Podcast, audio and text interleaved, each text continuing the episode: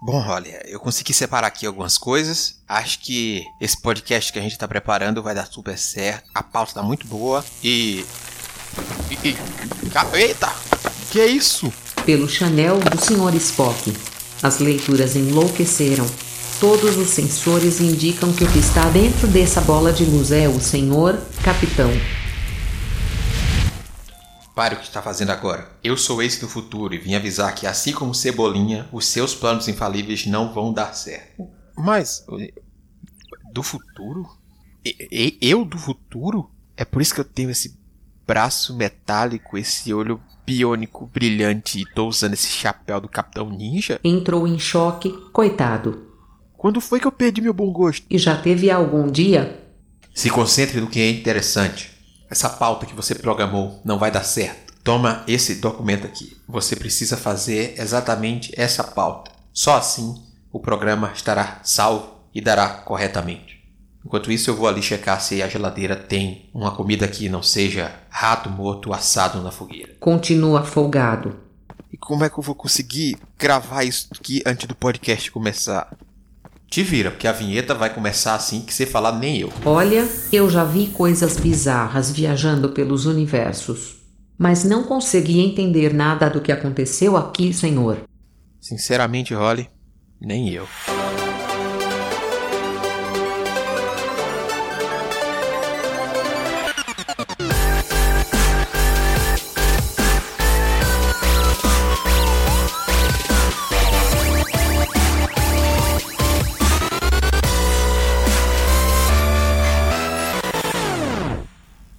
Saudações, exploradores e exploradoras de universos! Sejam bem-vindos a bordo da Interlúdio para mais um episódio do Multiverso X. Eu sou esse Barros, o seu capitão, e aqui comigo a minha fiel, imediata, Holly.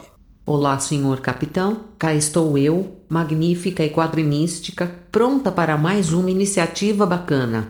Então, Holly, já que estamos tudo pronto dentro dos conformes, quem está aqui conosco para este episódio. Aqui conosco o nosso querido navegador Airechu. Saudações pessoal, estamos aqui de novo para mais um programa. Nos agraciando mais uma vez com a sua presença, a multitarefa, atriz, escritora, quadrinista, Camila Loríquio. É, é multiclasse de prestígio. Eu mesma, gente. Sempre fico feliz de poder estar aqui. E Holly, hoje o nosso programa tem uma temática especial, né? Na última quarta-feira comemoramos o Dia do Quadrinho Nacional. Apesar de que algumas pessoas noticiaram com uma outra nomenclatura, a ideia dessa data é homenagear e valorizar os quadrinhos produzidos no Brasil e não apenas falar de quadrinhos de modo geral, como algumas pessoas incluíram aí. Por isso, nada melhor do que fazermos este episódio, então, falando sobre alguns quadrinhos nacionais, dando pitaco da gente falando sobre nosso envolvimento com quadrinho e tudo mais, mas indicando alguns quadrinhos para que você possa procurar e se divertir. Então hoje a gente vai falar um pouco sem enfeites sobre o tema e tudo mais. Mas, Holly, eu sei que você queria falar uma coisinha importante só antes. Sim, senhor capitão. Eu só gostaria de aproveitar esse espaço para uma verdade importantíssima. Quadrinho digital também é quadrinho. Apesar de muitos encararem apenas produtos físicos como quadrinho de verdade, os quadrinhos digitais também são quadrinhos e tem muitos profissionais talentosos que estão produzindo em grande escala, diariamente consumidos por brasileiros que não se dão conta da quantidade de quadrinhos que consome por não entender essa questão, só porque está lendo no Facebook ou coisa do tipo. Então, gostaria de começar fazendo uma indicação para quem gostaria de ampliar a leitura de quadrinhos digitais. São três plataformas ou três sites em que você poderá ler o trabalho de vários artistas e editoras, em algumas delas até internacionais, mas o nosso foco é nos nacionais. A primeira delas é o petisco.com.br no site há diversas séries em quadrinhos publicadas gratuitamente, a maioria com a periodicidade de uma página por semana.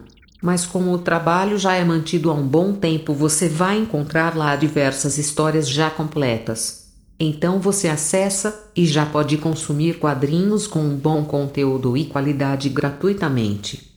Você pode acessar também uma plataforma internacional, mas que está repleta de artistas brasileiros, o Tapas. Você acessa gratuitamente tapas.io, letra I e letra O, e lá vai achar uma diversidade de quadrinhos, seja como uma amostra de um trabalho que virá a ser publicado em papel futuramente, ou com o digital como a tela final do artista. Por último, a gente recorda aqui do Social Comics, o primeiro e maior serviço brasileiro de streaming de histórias em quadrinhos. Claro, isso não gratuitamente, mas dá para avaliar e cancelar a assinatura sem nenhum gasto. A grande vantagem é justamente o acervo enorme de quadrinhos disponíveis, de independentes e também de editoras como a Draco, a Avec, a Jambô e diversas outras. Então vale a pena testar o período gratuito e pesar se o investimento vale a pena. Essas são as minhas indicações. Além disso, você pode ficar atento nas nossas redes sociais e no site para ficar sempre por dentro das nossas dicas.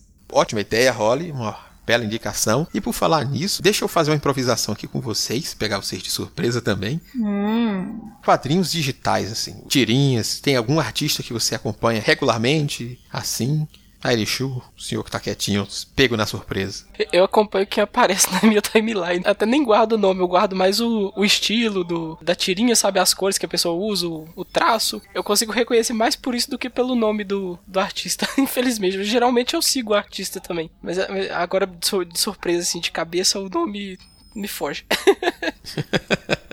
Ah, eu tenho bastante gente que eu acompanho online. Eu lia muito quadrinho na época que eu usava muito DeviantArt. No Tapas eu tenho seguido um amigo, que é o Black Ink Weaver também, que faz um Brawl, que é o Álvares. Tem, eu, obviamente que eu tô seguindo Paulo Moreira. Paulo Moreira mora em meu coração. o que Paulo Moreira faz, eu curto. Ele é ótimo. Quem mais? Ah, a Julia Kay. Eu adoro a Julia Kay também. Ela é fantástica. Eu quero muito ler o livro que ela fez, eu só li as tirinhas que ela postava. É, é, porque é legal porque, por exemplo, são pessoas que assim, se não fossem essas pessoas postarem os trabalhos dela online e por um acaso eu ter esse contato ou ter essa possibilidade de ver as coisas online, eu nunca conheceria, né? Então eu acho bem joia. Eu gosto bastante. Outra coisa bacana é que a maioria desses trabalhos são disponibilizados gratuitamente, né? Você não, você não paga nada pra, pra ler aquilo ali e se divertir. Geralmente eles cobrem os custos assim com commission ou vendendo também os impressos, prints, esse tipo de coisa. Mas só você já ter oportunidade de estar tá lendo gente de tanto talento assim, de uma forma gratuita, já é algo muito, muito grande hoje. A gente tem que aproveitar mais isso. Inclusive, eu tô, eu tô em dívida. eu devia estar tá fazendo mais isso. Gente, meu sonho é ter muito dinheiro pra, dar pra todas essas pessoas, sabe? Todos esses amigos que, é... que fazem Não. commission. Nossa, eu queria, tipo, ficar jogando dinheiro na tela. Sempre assim. Abri cinco slots e são meus. Sim, total. Apoia-se, tome todo o meu dinheiro. Mas essa é uma realidade que se tivesse condições, ia viver comprando quadrinho independente, fazendo commission com o artista que eu gosto. Seria um, sonho, na verdade. É, mas eu acho que a gente vai chegar lá. Lá fora já tá um costume maior, né? A galera compra muito, faz muito commission de boa. Tem uma, acho que tem uma cultura mais mais disseminada disso, né? Ou dos coffees da vida, né, que o pessoal usa. É, acho que aqui uma hora a gente chega. Mas ainda falando sobre quadrinhos digitais, e o Irishu citou isso que é uma vantagem, que eu acho muito positivo, é que muita gente diz que não lê quadrinho, principalmente, é de, ah, eu não tenho dinheiro para comprar quadrinho. Já tá errado aí esse caso. Muitas vezes você só não sabe, você não prioriza o que você quer, a verdade é essa. Sim. Que às vezes você tem dinheiro que tá jogando fora com outra coisa, você poderia estar tá apoiando algum produtor que você gosta e ficar lendo aí à toa. Mas eu acho que a leitura online possibilita a divulgação massificada e ajuda muitas pessoas a acompanharem quadrinistas como não faria se fosse apenas produto de livraria ou de banca às vezes. Eu acho que um, um, exemplo de se a gente vê de massificação é o próprio Paulo Moreira, que a gente tá vendo aí, que agora crescendo cada vez mais com suas tirinhas lá do, do Mar Menino. Ah, eu tô tão feliz, ele tá dando super certo. O Fábio Koala, que, fa... que é do site Mentirinhas, que fa... fez aquela HQ uhum. O Monstro, que ele fez a HQzinha O Presente, que era um, um, garotinho que ganhava um cachorro sem uma pata, virou uma animação muito bacana. Ele é muito bom, né? Os trabalhos dele são muito bons. O Will Leite, que é o do Will Tirando também, com a Nesa Sinceridade, que são quadrinhos incríveis, assim. Não só as tirinhas da Nésia, quanto as tirinhas regulares dele, assim, a... Eu tenho a, eu tenho a Nésia e a Dolores na minha geladeira. É isso, a gente tem essas, esses chegando cada vez mais pessoas e eu acho importante também o lado digital da coisa. Mas é importante também lembrar que o artista precisa se manter, né, gente? Todo mundo paga a conta. Sempre que possível, apoiar financeiramente ele, adquirindo uma, seja uma edição física ou outro modelo que ele disponibilize para o apoio, você vai estar tá alimentando aquilo que você acompanha gratuitamente há anos e retribuindo o que ele, esse artista está fazendo por você, né? Uhum por falar de apoio aos artistas, é uma coisa que é muito importante que a gente acaba esquecendo ou não prestando atenção é que o mercado de quadrinho nacional ele ainda é um mercado em expansão. Ele é um mercado que às vezes sofre bastante, os artistas têm bastante dificuldade e é por isso que a gente reforça essa questão de apoiar os artistas que você admira e acompanha o trabalho. Mas uma coisa que eu tenho visto um crescimento que é bonito e é prazeroso e assim para quem ama quadrinho é bom de ver mesmo são os crescimentos dos eventos de quadrinho e a valorização dos arts alley porque é muito difícil para quem mora em regiões distantes principalmente dos grandes centros principalmente do Rio e de São Paulo ter contato com os produtores de quadrinho assim com maior intensidade né um maior é, é acessível mesmo, né? Ele se tornar uma, uma coisa mais acessível, você estar próximo desses produtores em eventos com maior regularidade. Mas a gente vê convenções crescendo a cada dia e essa valorização do artista ela é muito importante para que você conheça esses artistas, porque a internet é gigante. Uhum. E às vezes você não vê muito do conteúdo que está por aí. Tem muitos artistas que você não acaba não conhecendo. E ir a esses eventos é fundamental para você conhecer o trabalho daquele artista ali, bater o olho se interessar, chegar perto, conversar, ser convencido às vezes por ele naquele contato boca a boca ali. E nesse contato você passar a acompanhar ele e as produções dele, mesmo que seja online, e a cada oportunidade de novo lançamento você tá ali apoiando ele. E, e por que eu falei isso? E é uma coisa que tem bastante ligação com Camila, que este último FIC de 2018 fez a sua estreia como roteirista, fez sua estreia lá vendendo seu quadrinho como expositora lá e eu queria um pouco da sua experiência com o quadrinho, saber um pouco assim, tanto como leitora quanto como produtora, né? Bom, foi meu primeiro FIC, em geral, assim, né? Então eu nunca tinha ido para um FIC antes. Eu sempre gostei muito de ler quadrinho, mas eu nunca tinha escrito um quadrinho de fato. Então foi uma oportunidade, assim, de ouro do que o Pedro, é que o stand ele tava no nome, era dividido entre o Pedro Vó, foi quem fez comigo desenredos, e o Daniel Beabá, que inclusive é ótimo também. Peguem as coisas dele. ele estuda sobre folclore e é bem legal. E aí eu meio que fui junto, justamente por conta do desenredos. Então foi uma oportunidade assim que. Bom, basicamente o FIC, pra mim, é o melhor evento que eu já participei de todos. Assim, de todos os eventos de literatura, de todos os eventos geek, de todos os eventos de qualquer coisa que eu já fiz na minha vida, para mim o FIC é o mais legal de todos. Seja por conta dessa interação muito próxima, porque assim, pela minha experiência com quadrinho, o, o quadrinho não é nada se não fosse o meio independente. Tudo no quadrinho é independente, é, é, é, esforço, é a comunidade criando junta, é o público independente construindo. Claro que agora a gente tem um monte de editora independente super botando fé, porque editora independente é o que segura o mercado editorial hoje em dia, né? Uhum. É, é quem mais sofre, é quem mais está lá querendo fazer a coisa realmente sobreviver e andar. É fazer essa formação de leitores também, né? E o FIC é tudo isso junto, sabe? Você senta lá, todo mundo que tá do seu lado tá interessado no que você faz. Você tem como trocar uma ideia. Às vezes uma pessoa completamente parece normal, e daí quando você vê, você fala: Caraca, é, é aquela pessoa que eu lia e eu achava fantástico, e ela tá aqui sentada do meu lado como se ela fosse um ser humano comum. O que está acontecendo? Sabe? Foi uma experiência completamente maluca.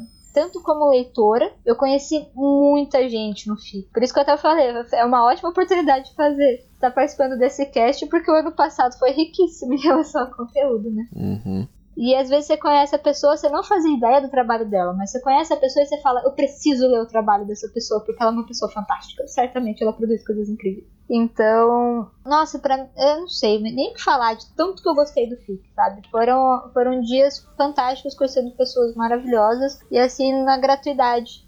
Às vezes você tá andando, você tá na fila, conhece uma pessoa incrível, começa a bater papo e, e é isso, você formou um link, formou um bonde assim e E aí você começa a trocar ideia, descobre a obra dela, você já quer descobrir mais, e quando você vê, seu, seu núcleo de relações está completamente enorme, sabe?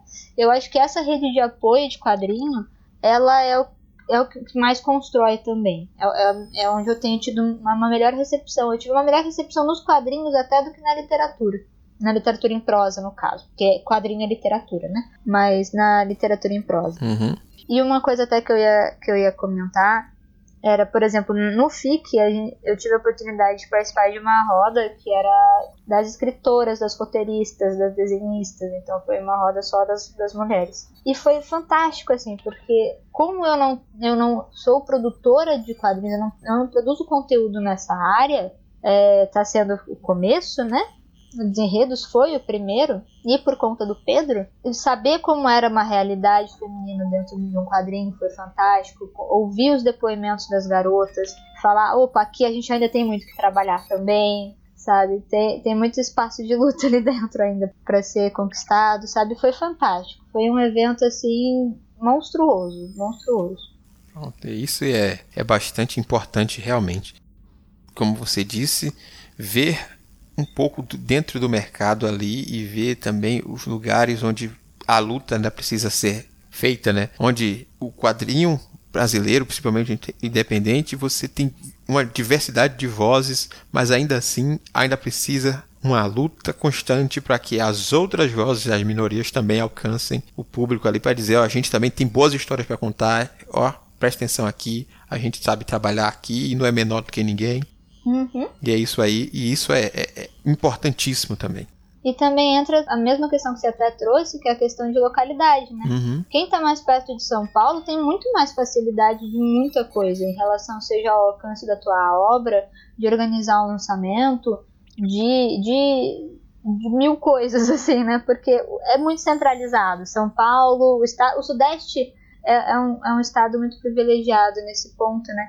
Tanto que isso foi até um ponto que o pessoal colocou lá na reunião. O fato do FIC ser em BH ajuda muito o pessoal do Norte e Nordeste. Porque é mais fácil ir para BH do que para São Paulo, por exemplo, né? E, inclusive muito caro, gente, pelo amor de Deus, minha nossa.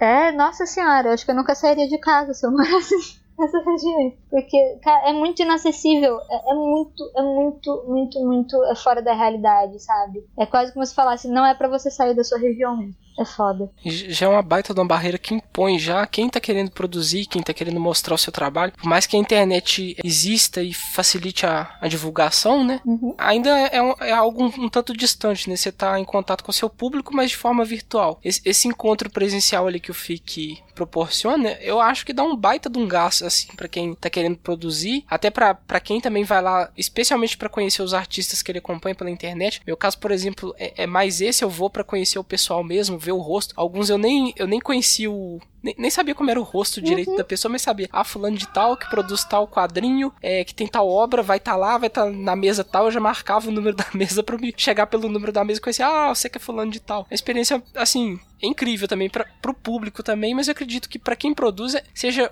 fundamental que tenha essa, essa motivação, nesse contato com o público. Você vê a pessoa ali folheando a sua obra, te pedindo um autógrafo, te pedindo um desenho, é, é te pedindo para falar dela, né? Porque nada melhor do que você falar de algo que você produziu, que você colocou, que você dedicou tempo, que você é, colocou um pouco de paixão naquilo ali também, porque o, o fazer a arte exige um pouco disso também, né? Não é só, não é só louros ali. A Camila pode falar disso muito melhor do que eu.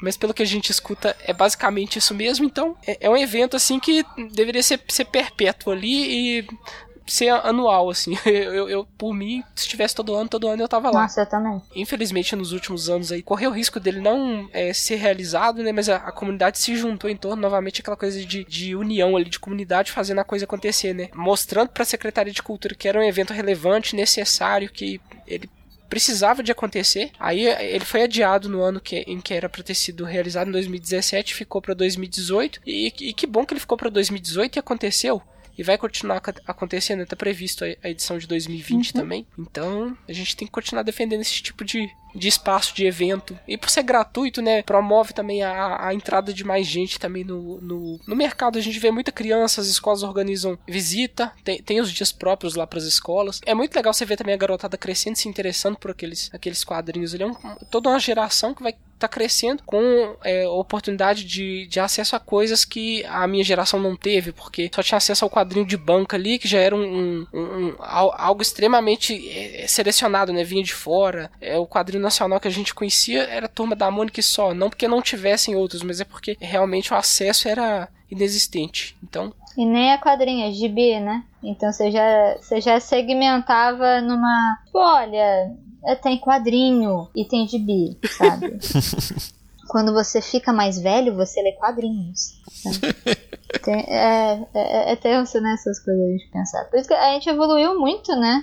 É, até nesse contato, nessa possibilidade, na, na, facilidade com que a gente consegue colocar nosso conteúdo no ar. E feedback é importantíssimo, gente. Quando vocês gostam das coisas, as pessoas falam pra, falem pra elas, pelo amor de Deus. Fala, nossa, ali seu negócio é muito bom. Ou, tipo, olha ali, legal, ok. Mas o. Mas é muito importante. E você ter alguém ali, sabe, que fala, poxa, nossa, adoro o teu trabalho, você fica, caramba, as pessoas realmente leem meu trabalho. então, é, é, é, Mesmo quando você tem uma pessoa, às vezes, já, já estruturada, já, já com uma. Com uma fanbase, vai, vamos colocar mesmo assim, a, a, síndrome do impostor, ela sempre bate, sabe? Ela sempre tá lá, só, de, só na butuca, assim. Tipo, opa, será que eu vou poder ter espacinho hoje? Então, toda vez que alguém fala que gosta do teu trabalho, ela vai um pouquinho mais para trás. Então, é sempre bom. E essas feiras, elas ajudam muito com isso. Você e a, até pessoas que você nem esperava. Então, às vezes, o, o, o, perfil de quem lê tua obra é um perfil completamente diferente. Uhum. Você nem estava esperando isso. Eu tive uma experiência muito bizarra com isso, com o castelo de cartas. É, teve uma, uma campanha lá que a gente tinha feito de doação num shopping. E a maior parte das pessoas que pegou o meu livro, que vai, é um IA, né? O IA, sei lá, não falo IA. Enfim, é, Young Adult que eu pensei, ah, meu público é mais feminino e tal, ok, as pessoas que já leram eram isso. A maior parte das pessoas que pegou eram seguranças do shopping. então eles pegavam o livro e depois chegavam assim para bater papo comigo, super na pilha, sabe? Nossa, você que é autora, nossa, é muito bom. E eu, tipo, gente, tá, e um público que eu não esperava. Ele, nossa, não, eu não consegui parar de ler teu livro. Eu levei lá pra. Como é que chama? É, a, na Baia. É, Guarita. Nas não, é, sabe onde você recebe as mercadorias? Tem tipo um monte de. Quase como se fosse de barco, assim. É o nome Almoxarifado. Mas tem uns espaços. Não, não, não é onde você recebe, sei lá, as grandes. É, os carregamentos. Acho que é Baia mesmo, não lembro. Não acho que não é Baia, não. Enfim, nesses locais aí. Não, porque eu tava lá de plantão, aí eu guardava assim o meu livro aqui no paletó, e aí eu ia lendo de pouquinho, sabe? Nossa, muito bom. E eu, tipo, gente. era um público que eu não esperava receber. O que diria? um livro com uma protagonista garota de 15 anos está sendo super lida por seguranças de shopping de, sei lá, 30 anos, umas coisas assim, 30, 40 anos. E eu falei, porra, fantástico. Então, feedback é uma coisa completamente louca. Ele expande a, sua, a cabeça de quem produz de uma maneira maluca. Importantíssimo. Então vamos lá para a nossa parte de indicações desse cast indicar alguns quadrinhos para as pessoas conhecerem, que é a parte que realmente interessa neste momento, indicar e fazer com que as pessoas conheçam esses outros trabalhos desses artistas pelo nosso Brasilzão. Camila, eu gostaria que você fizesse a honra de fazer praticamente um álbum jabá, falar sobre desenredos para que as pessoas conheçam a sua obra também e possam ir atrás dela. Ai, gente, eu sou muito ruim no, no jabá, né? Vamos lá. Bom, Desenredos, mora no meu coração. é uma obra que eu tenho muito carinho. A gente foi lançar ela pro FIC mesmo, né?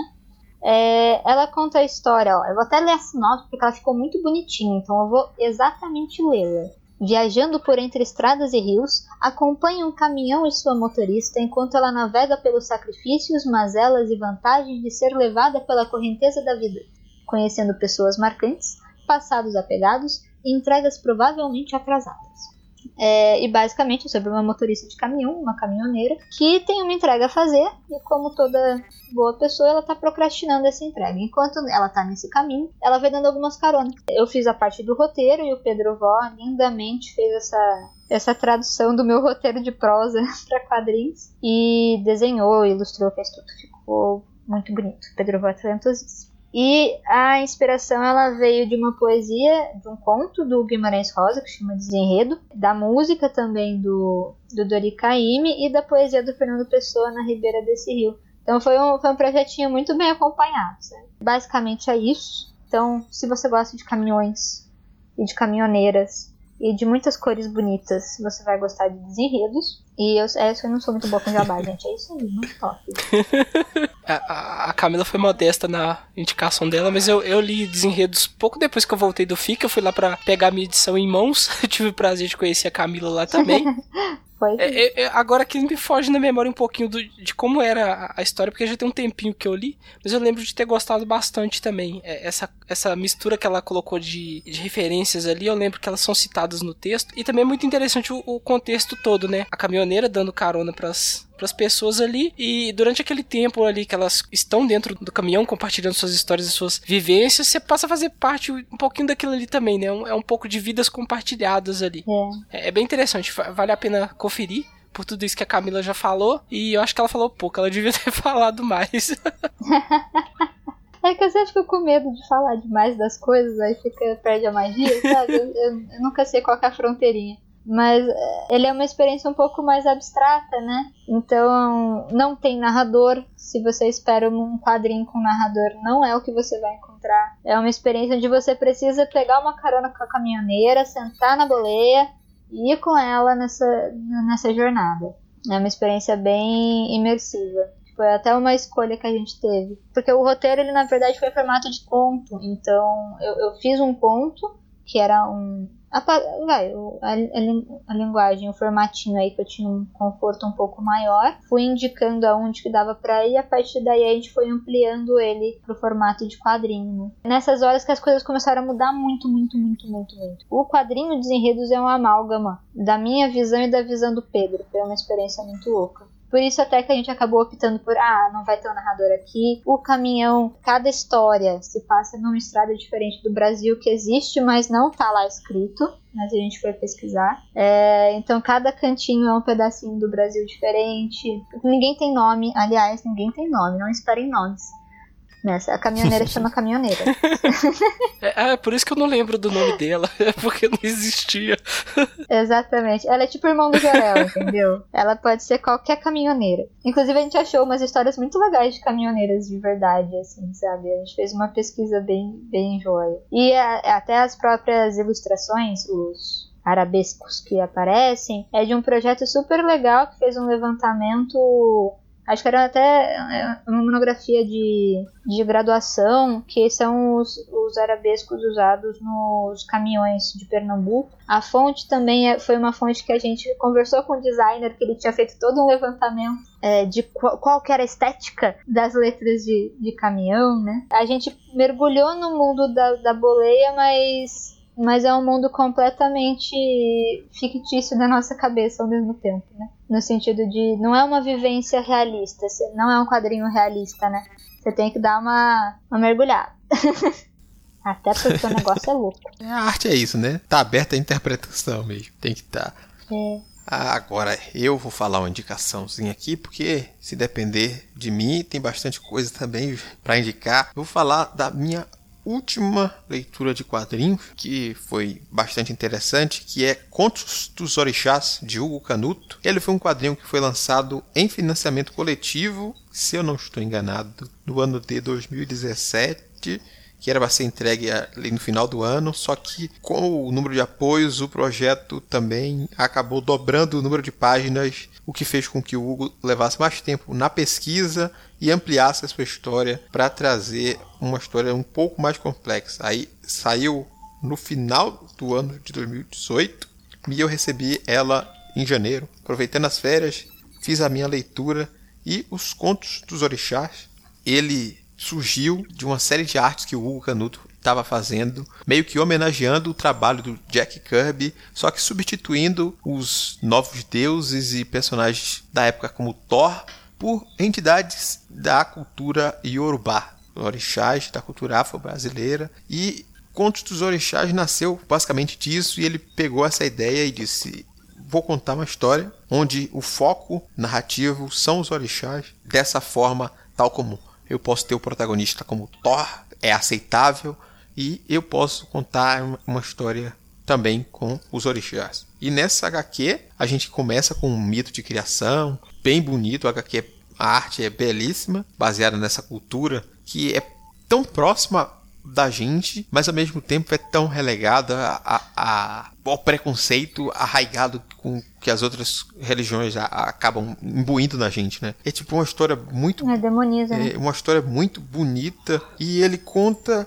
ali aquela origem e depois ele apresenta o conflito da história que basicamente é que após a criação dos filhos dos orixás originais, lá, né, das entidades que viviam no, no Orum, deram origem à terra aos homens e Iemanjá criou também os seus homens, o seu povo e a prosperidade do povo criado por Iemanjá acabou atraindo inveja de algumas outras pessoas e, e eles buscaram então querer roubar a coisa. E Iemanjá criou uma cidade oculta para seu povo vivesse em prosperidade. Só que aí a gente começa a história com um conflito, né? Esses esses homens, essa, essa, é, esse grupo inimigo que é chamado de Amanada, que é liberada por Ajantala, que é um homem gigantesco com força suficiente para amedrontar e rivalizar grandes heróis, e ele usa uma máscara de elefante. Por isso que o, grupo que o segue é chamado de Amanada. E ele está destruindo outras vilas em busca dessa cidade abençoada por Iemanjá. E o rei deixa o seu trono em busca de apoio para proteger a sua cidade e vai atrás do rei de Oió, que é o grande herói Xangô. E lá ele pede ajuda a Xangô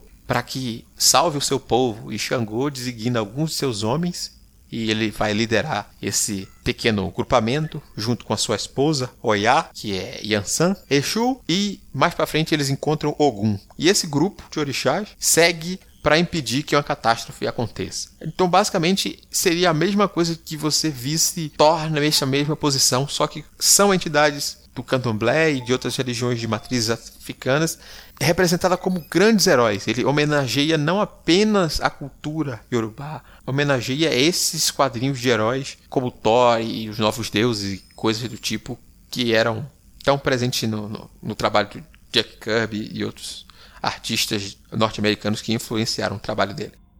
E a história é muito bacana. É uma história de aventura, onde temos um herói superpoderoso que irá combater as injustiças e ao mesmo tempo que apresenta pra gente uma cultura, como eu disse, que é próxima e a gente desconhece tanto. E o Hugo fez uma pesquisa muito bacana, muito aprofundada, foi a terreiros, consultou de bastante gente das religiões de matriz africanas, apresentou a ideia, mostrou o desenvolvimento, para saber se ele estava sendo respeitoso também com aquilo. Ah, Não retratava de forma errada. E é muito bacana, porque o projeto ficou muito bacana mesmo, muito bom, tanto visualmente quanto a história, o enredo. Ele tem alguns erros de, de português ou uma coisa assim que passaram na revisão, mas fora isso, é, é uma, uma história que eu acho que é muito boa e ela é perfeita. Ela vale a pena conhecer os contos de orixás de Hugo Canuto. E é lindo, né? Ficou tão bonito o projeto. Sim. Eu tô com muita vontade de ler. Eu tinha visto na época. É, e as histórias são muito boas, sabe? Eu, eu li um, tenho, é porque na editora em que eu trabalhava a gente tinha um. A gente distribuía um livro da Masa. Tinha um que era só umas lâminas sobre os orixás, com umas ilustrações maravilhosas, assim, e uma das versões atrás da história deles. E é muito interessante, você fica até com uma sensação de me foi negado conhecer este pedaço de cultura, sabe? Esse pedaço de história. Sim esse pedaço de realidade das pessoas. Porque é muito bom, sabe? Você fica, caramba, as histórias são legais, é, é, é, é, muito, muito, muito, muito bem construído. Uhum. É muito rico.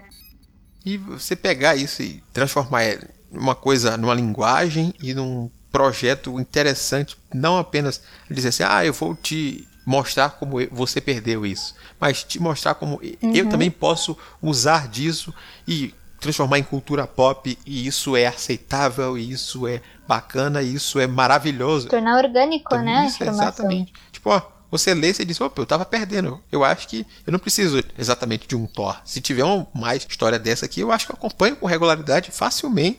É porque não é me ensinando história, é te, é te falando, olha só que legal essa história Uhum. que por acaso tem este pano de fundo. Exatamente. E ele traz a- um protagonista masculino, mas ao lado dele tem a figura feminina que é forte. Ela não é uma rainha simplesmente, ela é uma guerreira e ela vai pro campo de batalha com ele. Tipo, a mulher presente na história, ela tá ali para mostrar que o papel dela não é ser abaixo, é estar ao lado dele como uma igual. Tanto que tem uma parte no início que o conselho da cidade, onde ele lidera, desaconselha ele a ajudar essa população. Aí ela diz que é para o marido ir e que ela vai junto. Ele diz: Não, mas você não vai dar ouvidos a uma mulher. Tipo, não, não sou mulher, eu sou sua rainha, meu amigo. Ó, baixa a bola aí. ó. Baixa a bola, meu amigo. Eu estou dizendo que vou e que vou ajudar na guerra. É isso aí que vai acontecer. E é importantíssimo a gente ver isso também junto. Não somente a questão da representatividade negra, como a representatividade feminina negra em uma posição ali, em destaque também na trama. Importantíssimo. Eu fiquei com muita vontade de ler isso. Mas o senhor Exu, e o senhor, o que traz para nós de indicação? É, eu vou indicar uma autora e os quadrinhos que ela produz, porque eles são curtinhos, dá pra você ler todos eles é, rapidinho e até ler eles também tem uma, uma forma totalmente diferente, não é simplesmente correr o olho pelo texto ali, eles, eles são produzidos de uma forma um pouquinho diferente. Então eles basicamente são sequências de imagens que te contam uma história. São os quadrinhos da Juliana Loyola, ou Ju Loyola, como ela é mais conhecida na internet. Ela é uma designer paulistana e ela já vem produzindo quadrinhos já há algum tempo, tendo inclusive é, ganhado re- reconhecimento internacional naquele concurso japonês, o Silent Manga Audition, é, que é feito acho que umas duas duas vezes por ano ou anualmente. Tem, tem algumas edições é, diferentes do, do prêmio principal, é, em que é, quadrinistas do mundo inteiro são é, convidados a contar histórias dentro de um tema, mas eles não podem usar é, palavras nas histórias, são só imagens. E aí segue o estilo mangá, o formato de leitura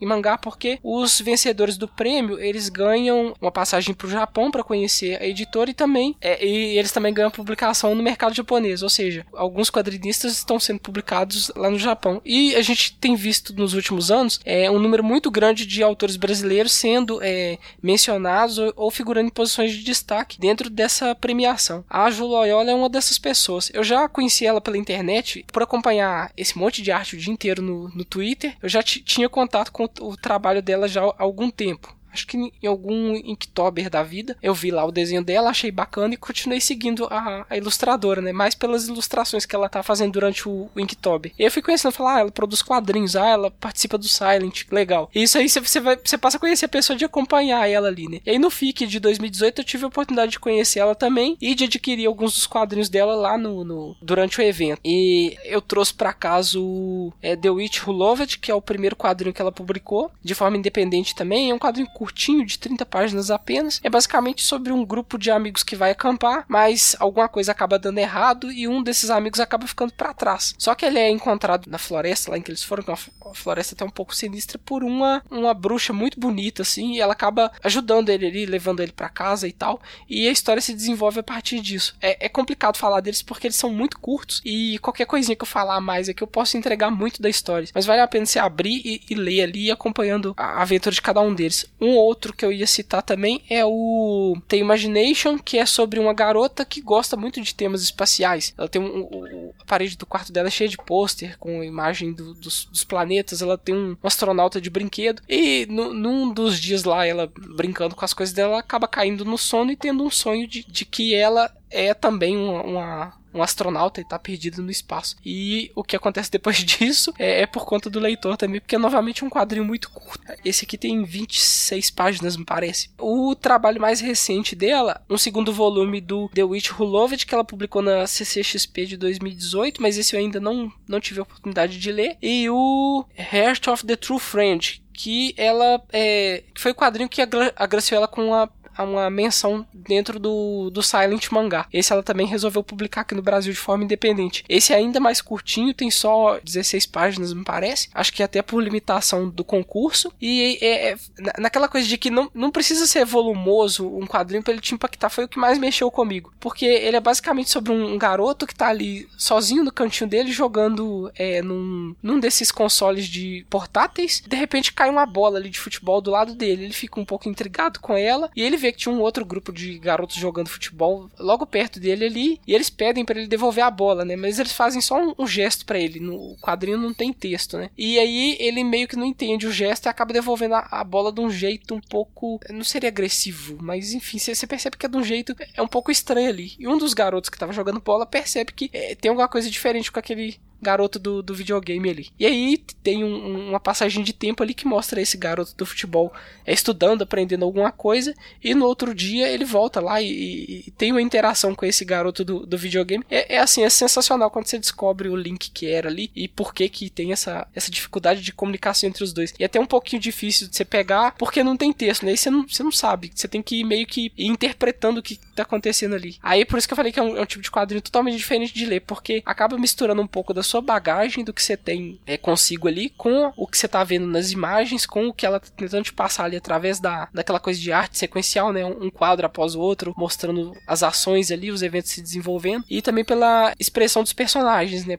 por não ter texto, o ilustrador, o quadrinista acaba tendo que trabalhar muito bem as expressões para ele conseguir transmitir exatamente as emoções do, dos personagens, do que eles estão é, sentindo ou, ou, observando ou vivendo naquele momento ali. E a Ju consegue fazer isso muito bem. É, eu não sei nem se val valeria a pena mencionar, mas ela é, é, deficiente auditiva. Eu não sei se tem um pouco a ver disso aí, né? Ela tem uma sensibilidade maior para algumas coisas que as pessoas normalmente não teriam. E aí ela consegue colocar isso nos quadrinhos que ela faz. Pelo menos eu, eu, eu consegui sentir um pouco dessa sensibilidade mais apurada nesses quadrinhos dela que eu li, sobretudo nesse último que eu, que eu citei e que eu tô recomendando hoje. Aí, como ela publica de forma independente, você pode comprar diretamente com ela. Não, não, não é tão fácil assim de achar em, em livrarias, é, até lojas especializadas eu acredito acredito que seja um pouco difícil de achar, mas ela tem um, uma lojinha virtual que você pode comprar todos eles diretamente com ela e fora outras coisas relacionadas, né? Ela é print, é, chaveiro, é, pôster, esse tipo de coisa assim. Mas só de você já conseguir os quadrinhos já é um, um, já vai ser uma ótima aquisição. Se você não conseguir, também dá pra você ler alguns dela é, online também. Ela publica algum, alguns no Tumblr, os que passaram no, no concurso do,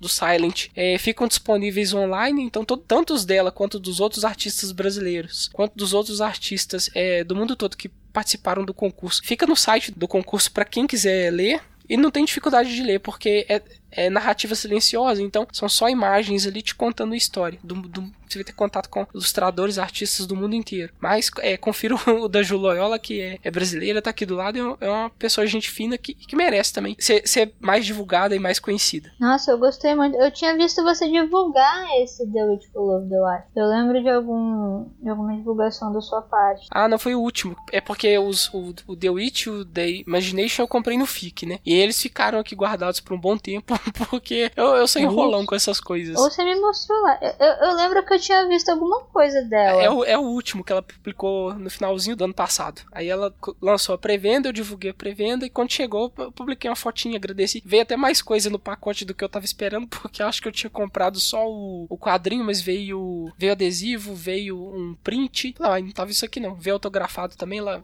faz questão de autografar também. Você só agradece e abre o coração. É, é muito bom, você abre assim, tá lá seu nomezinho autografado no quadrinho, uma ilustração que a pessoa tirou um tempinho ali para fazer para você. Não tem, não tem. Assim, é muito bom para quem faz receber o carinho do público, mas pro público também receber essa. essa é, é uma honra, né? Do, do, do, ilustrador ali que ele admira. Eu considero isso. Ah, eu adoro ajudar coisa no Catarse por isso também. Você sente que você realmente. Não, nos financiamentos em geral, né? É, é gratificante demais, não tem outra definição. Você sente que você faz parte de verdade, sabe? Você fala, eu ajudei isso a acontecer. A, a sensação aqui é exatamente essa de, de pertencimento, de estar tá promovendo algo que é legal, que é interessante, que merece ser visto, você está contribuindo com alguma coisa, né? É, é, é bacana também ser, ser, essa parte que contribui. Uhum. Uhum. Certamente, senhor Exu.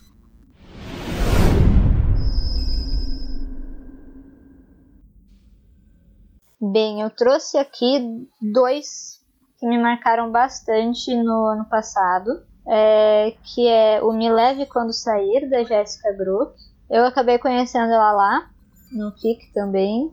Eu acabei pegando o quadrinho dela e tudo mais.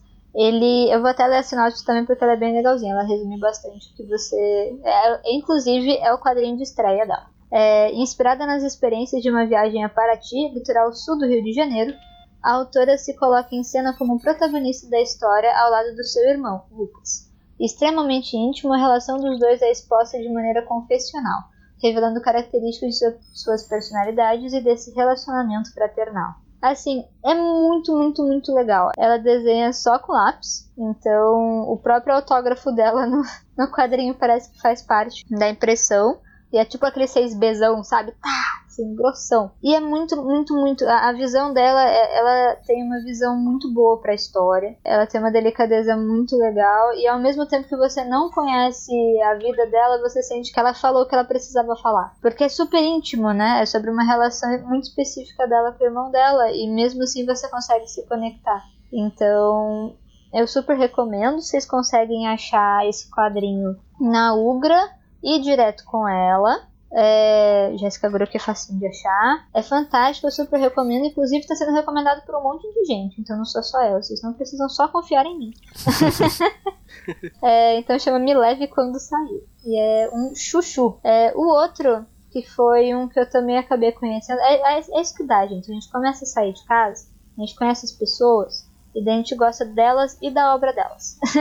é o Catálogo de Gente do Walter Kinder. Eu conheci ele numa naquelas feiras que eu fiz lá em São José dos Campos. Ele é ilustrador, quadrinista já há bastante tempo e ele é genial. E ele é um amor de pessoa. Inclusive, como o sobrenome dele é Kinder, ele obviamente autografa desenhando um Kinder Ovinho com bracinhos e perninhas.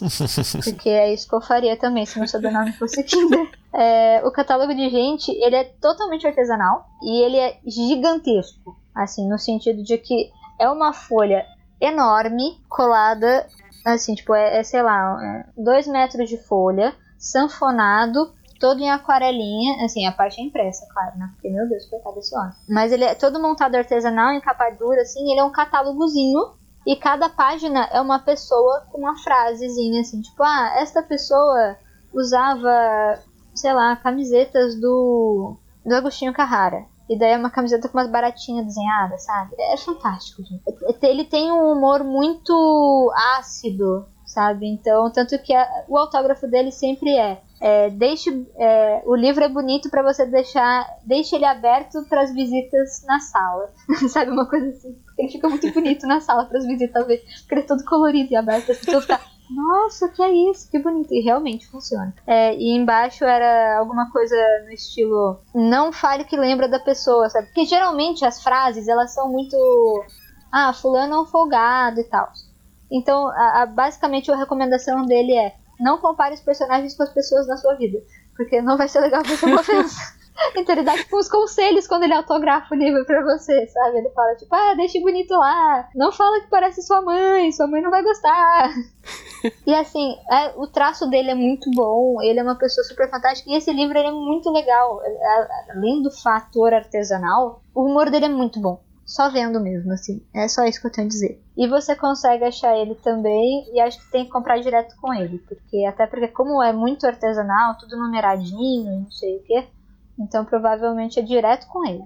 Ele é fantástico. Eu recomendo inclusive porque ele é dessas pessoas que vai postando as ilustrações ao longo do tempo no Instagram da vida, sabe? Então você consegue rachar de rir facilmente, assim, longamente. Maravilhoso. Eu tô procurando a imagem dele aqui. Se quiser, eu caso pra te mandar rapidinho. Ele tem um livro, além desse, que é um livro que é o. Deixa eu até pegar o nome, porque ele é muito bom. Ele chama Fashion Collection. É um lookbook. E são pessoas com camisetas com estampas completamente alucinadas. e é muito bom. Assim, é tudo muito, é tudo muito ácido, sabe?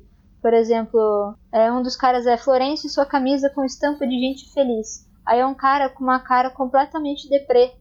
E realmente é, a camisa dele é um monte de gente sorrindo, sabe? É muito bom, é muito bom. É que eu falando parece tosco, mas na imagem é muito bom. ele é muito louco, ele é muito figura esse cara. Eu vou tentar me conter, indicar pouca coisa, pelo menos neste programa. Talvez a gente faça mais programas indicando os quadrinhos nacionais, porque vale muito a pena acompanhar o cenário nacional. Muita coisa boa para a gente conhecer. E eu tô aqui só com um pouquinho, mas vamos lá. Primeiro, a Jambô, que é nosso parceiro mais recente, como eu já falei, há algum tempo publica os quadrinhos, principalmente os quadrinhos que se passam no mundo de Arton, no universo de Tormenta, que é o seu principal RPG, como Holy Avenger, que é um clássico já, tem Dungeon Crawler, tem mais recente que é LED, mas eu vou falar de um quadrinho da Jambô aqui que não é necessariamente um dos quadrinhos ligado ao seu universo de RPG. Ele é um quadrinho desenhado pela Ana Giovannini e com roteiros da Fran Briggs, que é Anima.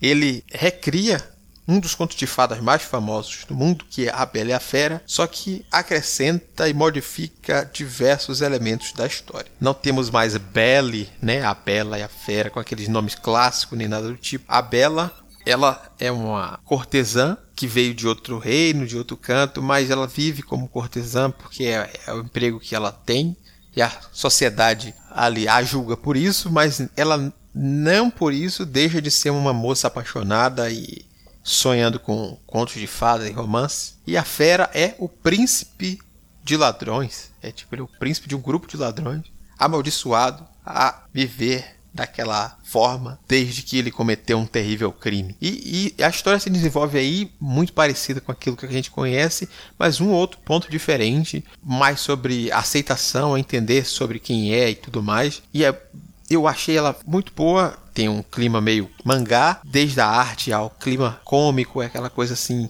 típico de, de, alguns mangás mais leves. E a história tem esse fim que me agradou bastante. Não é, ah, não, vamos virar um príncipe e tudo mais. Mas eu não vou dar spoiler, você vai precisar ler. Até porque isso é um fim horrível. É. Uhum. Se eu fosse a Bela, eu tinha ido embora assim na hora. Assim. É, eu não vou dar spoiler aqui, mas eu acho que é, o final é muito melhor do que o final da história normal. E os outros personagens coadjuvante também. A, a, amiga dela, que é trans, tem aqui. E a sociedade também julga ela. E os ladrões lá que estão a fim de ajudar o patrão a encontrar um, um, amor. Não porque eles acham que, ah, ele vai voltar ao normal, vai desfazer a maldição. Mas sim porque ele precisa de uma companhia para amansar a fera que ele é.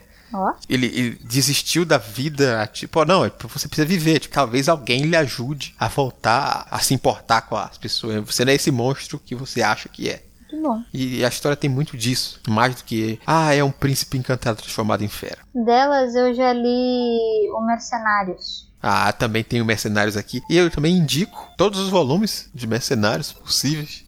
eu achei muito legal. Eu consegui conhecer elas numa CCXP que eu fui. Eu já conheci assim de longe. Eu falei, nossa, Mercenários! Aí eu aproveitei para pegar. Foi uma ediçãozinha. Acho que nem. Agora já deve ter muito mais coisa. Sim, sim, provavelmente na época devia ser a Mercenários Especial. Isso, foi essa que eu tenho. Um volume único. É. E hoje, na última CCXP, foi lançado o volume 3 da série regular. Então já tem o volume 1, 2 e 3 da série regular e o Mercenário Especial, que é uma edição fechada em si, com a historiazinha de começo e fim nela mesmo. Tô atrasadíssima. Eu também.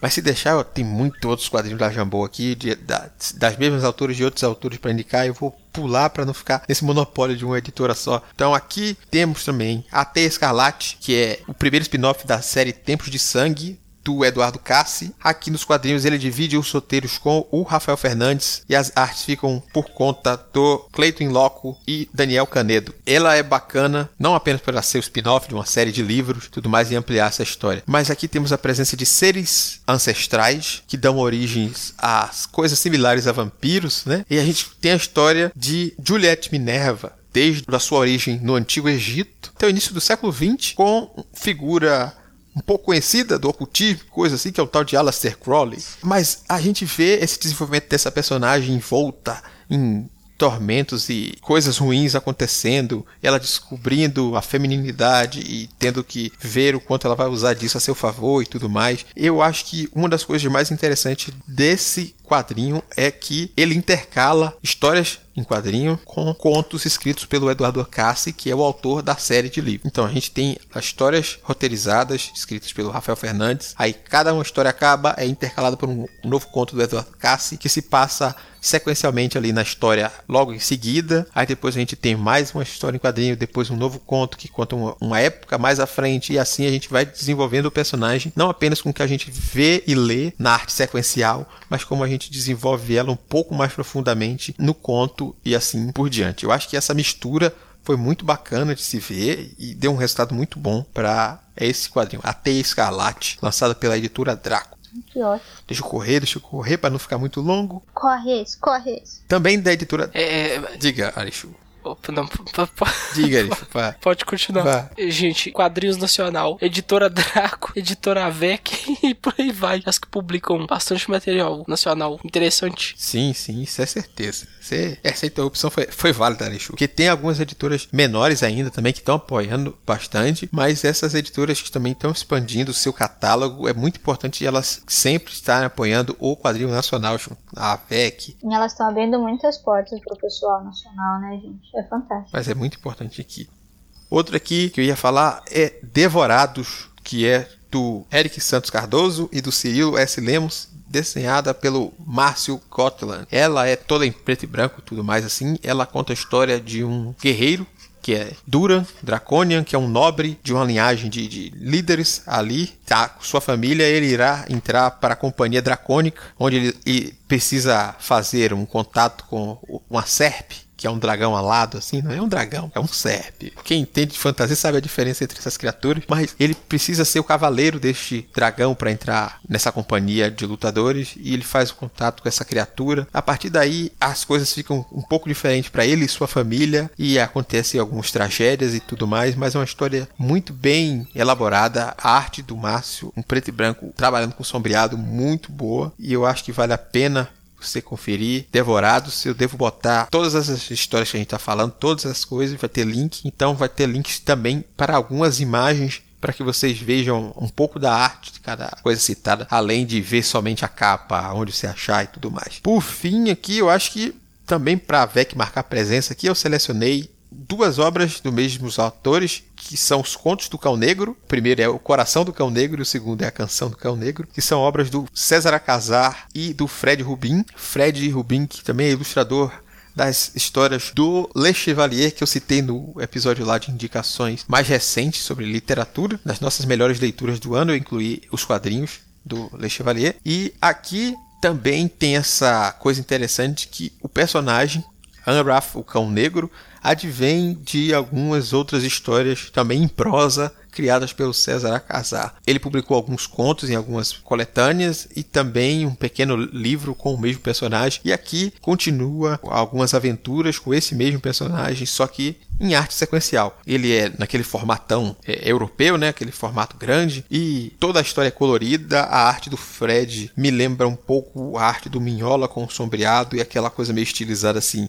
não necessariamente mantendo proporção nos personagens, né? Mas ambas as histórias cada uma fechada em si, narra uma aventura diferente de, desse Anraf, o cão negro, que é mais ou menos umas aventuras no estilo meio Conan, mas se passando em um período real da nossa história na Islândia e a gente tem essa coisa de brincar com o histórico ou mitológico, com o sobrenatural. A gente tem umas pinceladas de Lovecraft e, e, horrores antigos em uma das histórias e tudo mais, mas tem aquela coisa de Conan que também tinha muito disso, com as coisas que o próprio Robert E. Howard botava ali nos, nos seus contos e livros do Conan. E eu acho que para quem curte essa pegada mais Conan, né? mais aventuresca, mais violenta e tudo mais. Os contos do Cão Negro são muito bons de você conhecer. Eu acho que vou pausar por aqui apenas porque senão o podcast vai ficar muito longo.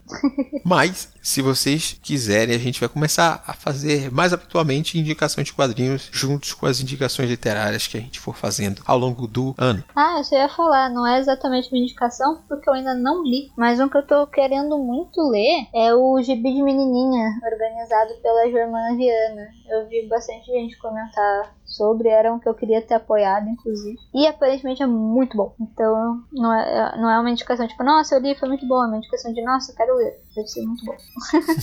Se a Germana tá envolvida, é sensacional. É certeza que o quadrinho é bom. Exatamente. Porque a gente também indicou um quadrinho da Germana num um podcast que a gente fez, não vou lembrar agora aqui, mas vai estar aqui embaixo, que foi em homenagem à campanha O Podcast é dela, a gente indicou só obras escritas por mulheres e a gente fez questão de destacar o quadrinho As Empoderadas, que é um quadrinho de super-herói ambientado no Brasil apenas com, mulheres e tratando as diferenças dessas mulheres ali. Ele foi lançado recentemente e até em edição física também pela Jambô Editora. Ah, então, se quiser se interessar pelas Empoderadas, pode ler e também está disponível lá no Social Comics que a Holly indicou lá no início. Então é fácil achar esse quadrinho também.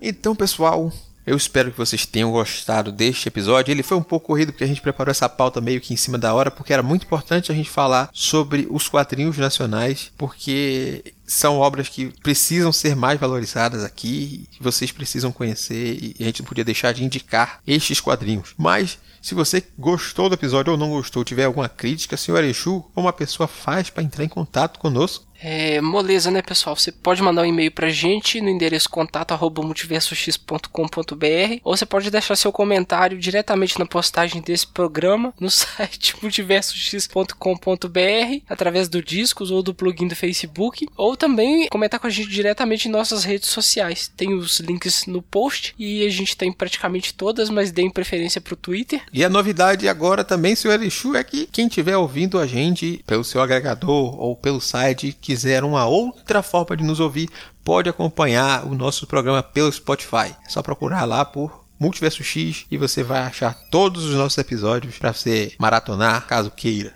Mais um adendo aqui, bando de esquecido. Vocês podem entrar no grupo de amigos e ouvintes do Multiverso X no Telegram.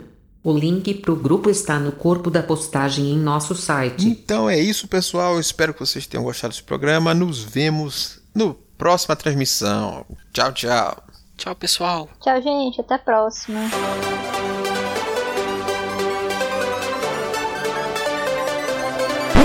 Opa! Que goodbye o que? A gente alguns recados dos nossos parceiros para vocês. Certo, Capitão Ace do futuro?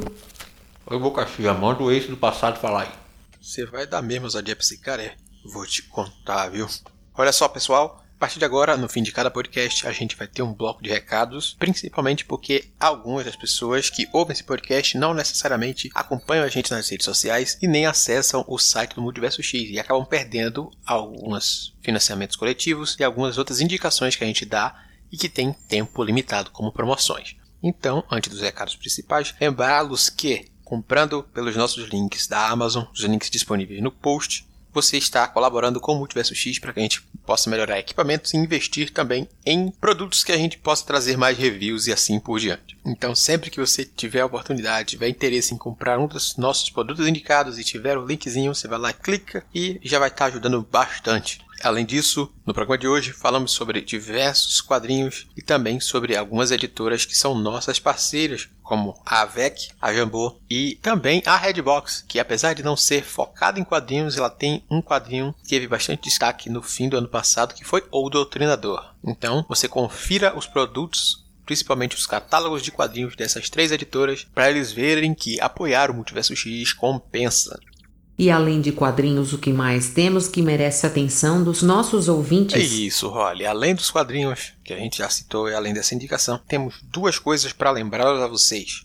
Até o dia 15 de fevereiro está rolando a pré-venda do suplemento Senhores da Guerra Vikings para o RPG Old Dragon da Redbox Editora. Senhores da Guerra Vikings é o segundo volume de uma série de suplementos com base histórica que promete te ajudar a levar um pouco de cultura, história e alguns elementos fantásticos para a sua campanha de RPG, com novas regras, dicas de geografia, informações sobre a cultura, lendas, religião e diversos outros aspectos que vão te ajudar a transformar o seu RPG em uma coisa um pouco mais rica. E Senhores da Guerra Vikings é focado no período da cultura escandinava antiga. Então, você levando Senhores da Guerra Vikings você irá levar essa coisa, todo esse clima vikings para sua mesa de RPG.